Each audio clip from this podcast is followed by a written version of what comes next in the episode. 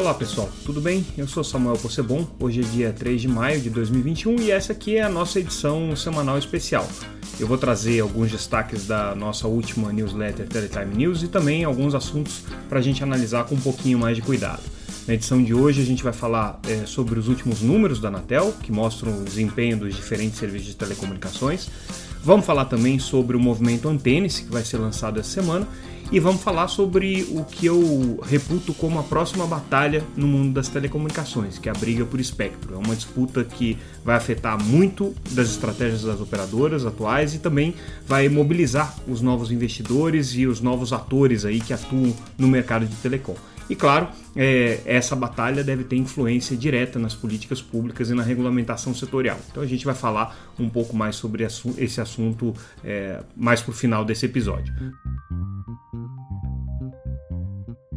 Mas por partes, vamos começar pelos números do mercado, que foram os destaques da última edição de abril da nossa newsletter da Teletime, na última sexta-feira, e que a gente destacou então os dados que a Anatel trouxe com relação aos principais serviços. Uh, como acontece todos os meses, a gente publica uma série de reportagens com esses dados da Anatel, que são apurados pela agência, sobre os serviços de telefonia móvel, telefonia fixa, TV por assinatura e banda larga. São serviços regulados pela Anatel.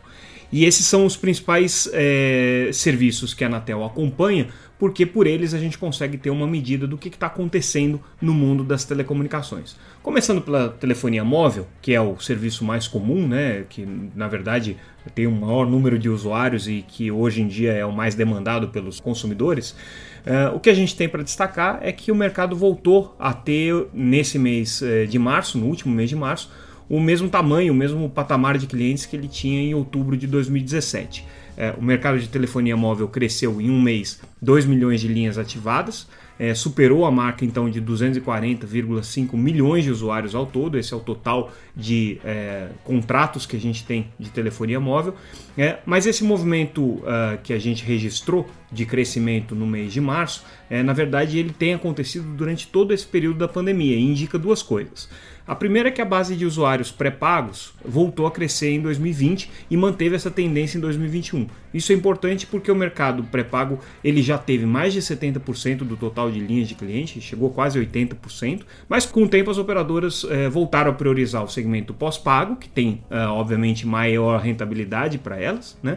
É, e essas proporções entre pré-pago e pós-pago chegaram a ficar muito próximas novamente, quer dizer, praticamente meio a meio do mercado. A novidade é que com a pandemia, o pré-pago voltou a crescer. É, e com isso, obviamente, todo o mercado cresceu porque o pré-pago, por ser mais acessível, traz mais gente para dentro da base. É uma notícia importante porque mostra que, primeiro, mais gente está tendo acesso, mas por outro lado, significa que as operadoras estão tendo mais dificuldade de ampliar a receita média, uma vez que os usuários do, do, do pré-pago né, gastam muito menos do que um usuário pós-pago normal. Né? É, mas não foi só esse fato que chamou a atenção também. É, se a gente olhar o que aconteceram nos números de telefonia móvel, a gente vai perceber que as tecnologias legadas, é, que são as tecnologias 2G e 3G, hoje a tecnologia principal é o 4G. A 2G e 3G são tecnologias mais antigas, o 2G praticamente só para serviços de voz, só para que você converse no telefone, o 3G já com alguma capacidade de fazer transmissão de dados. Mas são tecnologias antigas que, no entanto, no mês de março voltaram a ter um crescimento. Significa que mais gente está usando é, o serviço celular apenas com essas tecnologias, apenas com serviços que estão atrelados a ela. Isso significa também que você tem aí um crescimento do mercado, mas possivelmente um crescimento do mercado com menor renda, com menor poder aquisitivo por conta da pandemia. Seguindo adiante com os números da Anatel, a gente vai para a banda larga fixa, que também é um mercado que tem crescido enormemente nos últimos anos e que teve, é, nesse mês de março, uma leve retração da base. Não foi uma, uma retração muito significativa, é, considerando o mercado como um todo, né? principalmente é, nas tecnologias mais antigas, como HFC, né? que é a tecnologia de, de cabo, e no ADSL. É, e com isso foi um, um, um, recuo aí de 500 mil acessos que você teve, num total de 36,5 milhões de assinantes, que é o que tem a banda larga fixa no Brasil, não é muito significativo, mas foi um recuo. Tá? Essa queda possivelmente está relacionada a uma mudança de metodologia na coleta de dados da Anatel também, então alguns provedores acabaram atrasando a entrega dessas informações. De qualquer maneira, é, esse é um número que a gente tem que ficar atento porque pode significar aí uma dificuldade que o mercado está tendo de ganhar novos clientes. Agora, o que realmente chama atenção é o crescimento permanente e já constante de muito tempo é, da oferta de banda larga por fibra ótica no Brasil. O Brasil tem hoje 18,6 milhões de acessos nessa tecnologia. É, só nesse ano de 2021 o crescimento com fibra ótica já foi superior a um milhão e meio de acessos. Né? Com isso também sobe a velocidade média do, do, do serviço de banda larga no Brasil. Então a Anatel já está reportando aí é, praticamente uma velocidade média de 89 megabits por segundo por usuário, né? Então é, esse é o plano médio que as pessoas têm contratado, é já um, um, patamar bastante relevante. Bom, mais detalhes aí sobre o mercado de banda larga fixa vocês encontram lá na reportagem no site www.teletime.com.br. Mais uma vez é gratuito, basta entrar no site e conferir.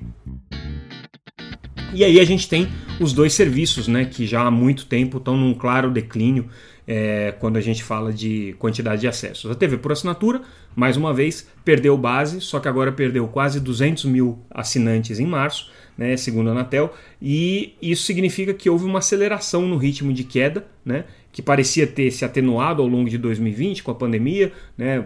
Foram quedas também, mas um pouco menos expressivas. Em 2021, a cada mês o setor de TV paga está perdendo mais assinantes é, e agora, é, com mais essa queda no mês de março, de 200 mil acessos, o mercado ficou com 14,3 milhões de clientes, 14,3 milhões de assinantes é significativo, mas é muito menos do que já foi no ápice aí do mercado de TV por assinatura em 2014, chegou a praticamente 20 milhões de assinantes. Então já uma queda aí se aproximando é, dos 6 milhões de usuários que deixaram a TV por assinatura. Na matéria você pode conferir um pouco mais o desempenho de cada uma das operadoras, porque varia também de operadora para operadora.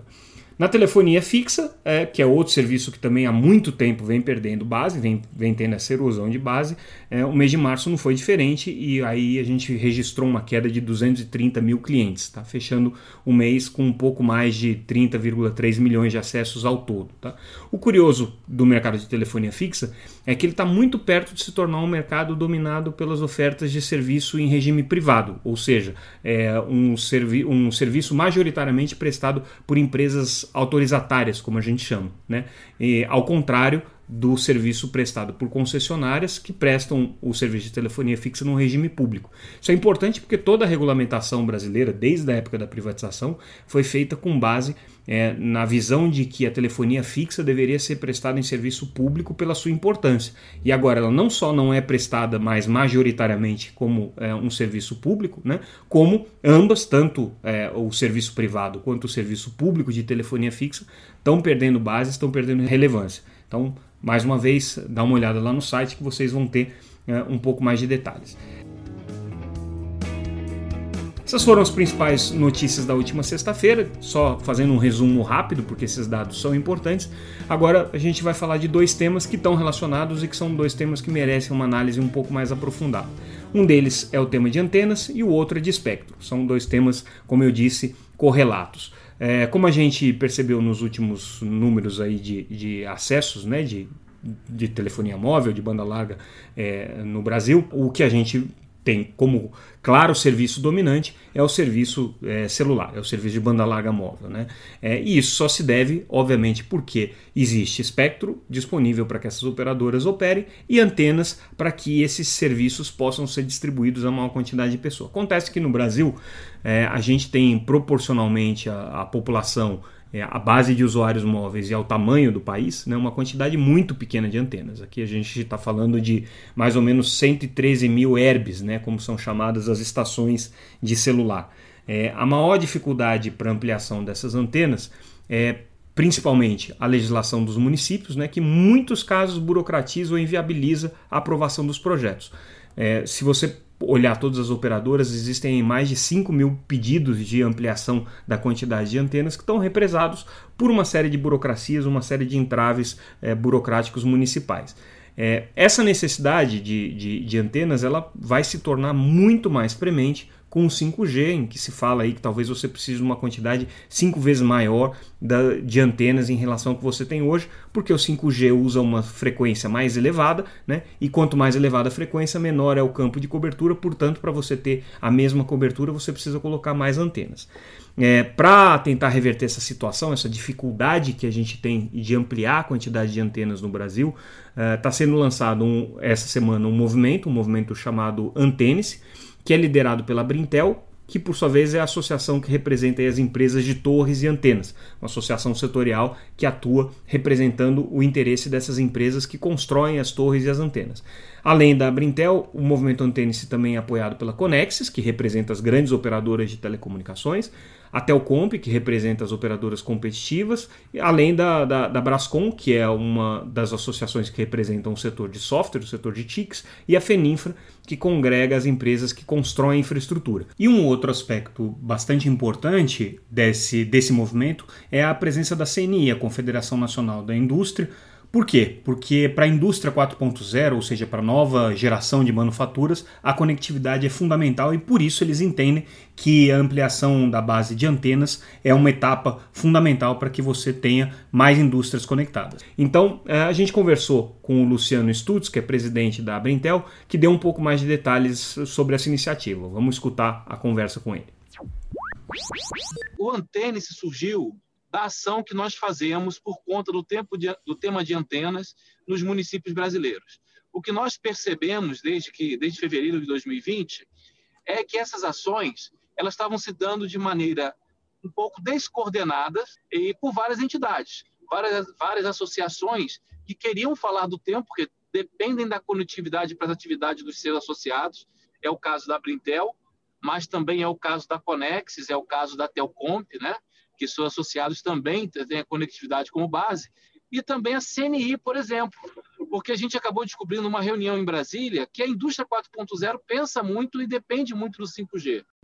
Então, quase que naturalmente, surgiu também essa ideia de fazer esse esforço. Primeiro, sim, de comunicação, de trazer uma linguagem padronizada e única acerca do tema de antenas para fazer o convencimento dos agentes públicos, que nós todos já falávamos no passado, ou separadamente ou conjuntamente, da ação que nós fazemos por conta do, tempo de, do tema de antenas nos municípios brasileiros.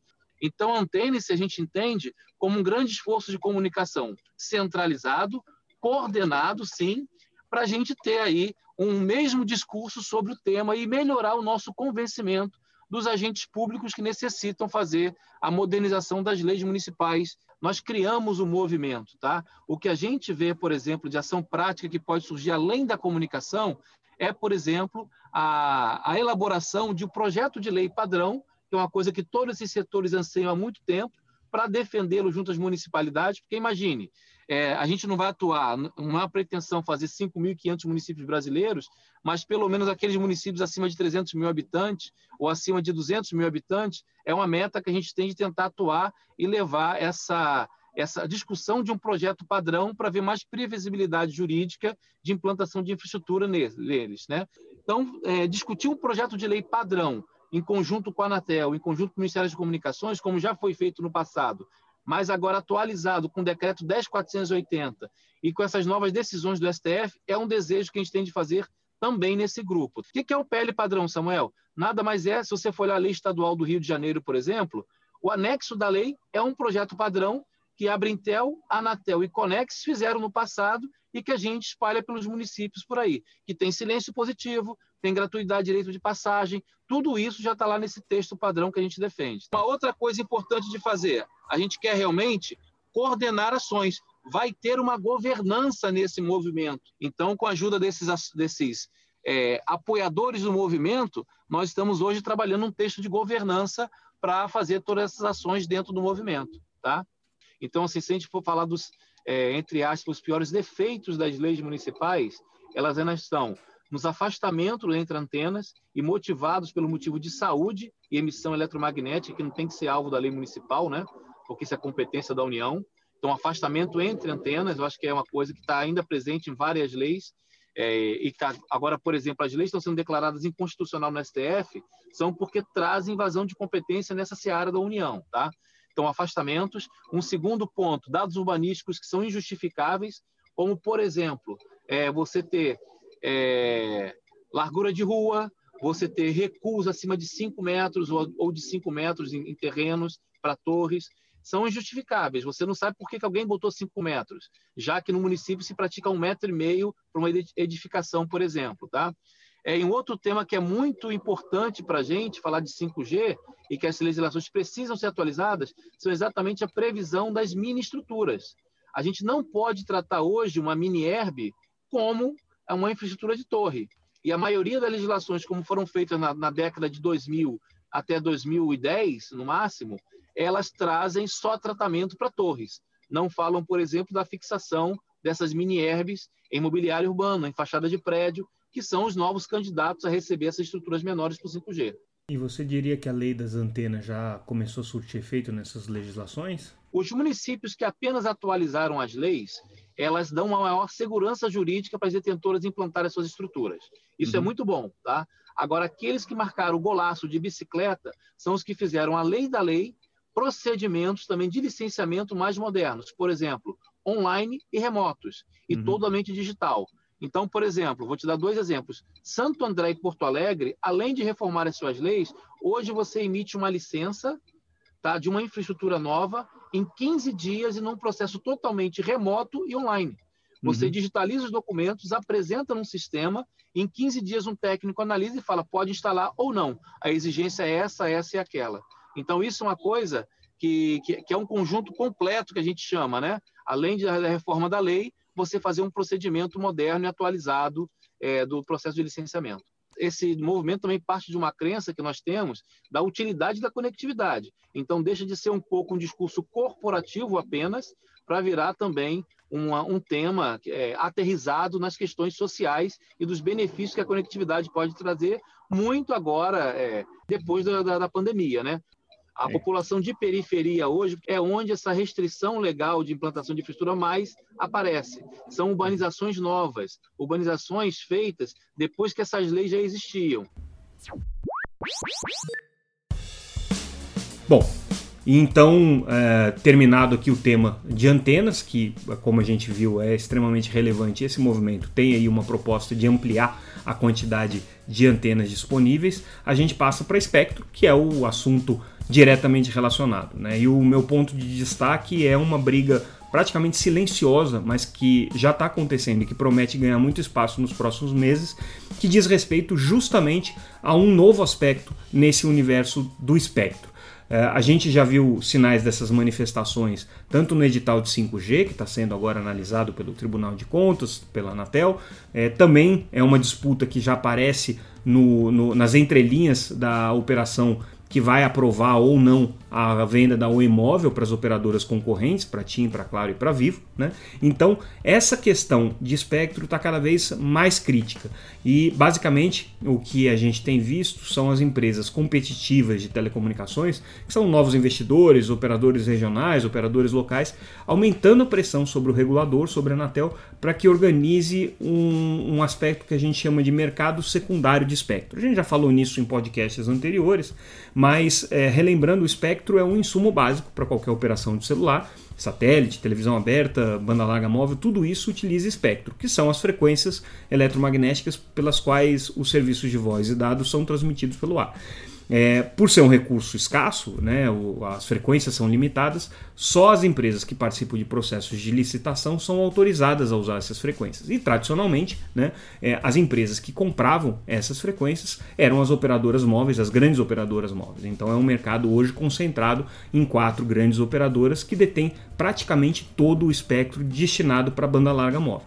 É, bom, o que, que vai acontecer agora no leilão de 5G? Justamente você tem um processo de licitação de novas faixas que vão ser utilizadas para essa nova tecnologia de celular. A gente está falando das faixas de 700 MHz, 2.3 GHz, 3.5 GHz e 26 GHz. É, só que é, desde 2019 a legislação permitiu e, e, e já abriu espaço para que as empresas detentoras de autorização de uso de espectro façam uma negociação direta entre si. Ou seja, esse espectro não precisa mais voltar para a União para ser comercializado. Isso daí é o que a gente chama de mercado secundário, ou seja, esse espectro pode ser feito sem que seja uma ação de licitação da Anatel. Claro que existem condições, a Anatel regula esse, oferta, esse mercado secundário, isso precisa ser feito dentro de determinados parâmetros que estão estabelecidos na legislação, mas existe aí sim a possibilidade de você ter essa negociação direta. Só que essa regulamentação ainda não está completa, ainda não existe, então, portanto, o mercado secundário ainda não está criado. E mais importante, não existe nada que obrigue as empresas atuais detentoras de espectro a fazerem negociação de espectro no mercado secundário, caso elas estejam é, com, esse, com essas frequências ociosas. É, o edital de 5G previu que os vencedores deveriam criar alguns mecanismos para oferecer em caráter secundário espectro ocioso caso ele não esteja em uso até 2026. Então foi a primeira vez que a Anatel sinalizou uma obrigatoriedade de negociação do espectro não utilizado. É, hoje em dia, os pequenos e médios provedores de banda larga já estão pressionando a Anatel para criar essas regras, é, querem que esse mercado secundário seja estabelecido agora, porque entendem que já existem frequências ociosas nesse momento, e eles querem justamente assegurar que esses pequenos e médios provedores, os provedores regionais, tenham acesso mais rápido a esses recursos de espectro. As grandes operadoras, obviamente, é, são contra por duas razões. Primeiro, existe uma complexidade técnica de como que vai ser feita a gestão desse espectro, porque existem riscos de interferência, riscos de que a operação não seja tão eficiente quanto ela é quando uma única operadora controla aquilo. E depois também uh, existe uma certa insegurança desses grandes operadores com relação à disponibilidade desse espectro, caso eles queiram utilizá-lo. Então, uh, abrir mão do espectro no mercado secundário, fazer uma negociação direta né, de espectro pode trazer para eles prejuízos futuros aí em eventual é, expansão das suas redes, necessidade de você colocar mais antenas em funcionamento. Então, esse assunto é um assunto extremamente importante, é um assunto que vai mudar completamente a dinâmica do mercado, a dinâmica competitiva que a gente tem no mercado e, obviamente, isso traz também uh, muitas consequências para as políticas públicas e para a ação regulatória da Anatel. Por isso que a gente destaca esse como tema relevante aí da semana. Vamos falar ainda muito desse assunto, com certeza a gente acompanha por aqui. Bom, se você ainda não acompanha a Teletime, você pode se inscrever lá no site www.teletime.com.br para receber diariamente a nossa newsletter, ficar ligado aí, conectado com o que está acontecendo no mercado de telecomunicações. A gente volta amanhã com mais alguns dos destaques diários do nosso noticiário e na próxima semana a gente traz mais uma edição especial com um tema selecionado aí pela nossa equipe para vocês. É isso aí, pessoal. Até mais. A edição de hoje foi editada, sonorizada pelo nosso repórter, editor adjunto e guitarrista nas horas vagas, Bruno do Amaral.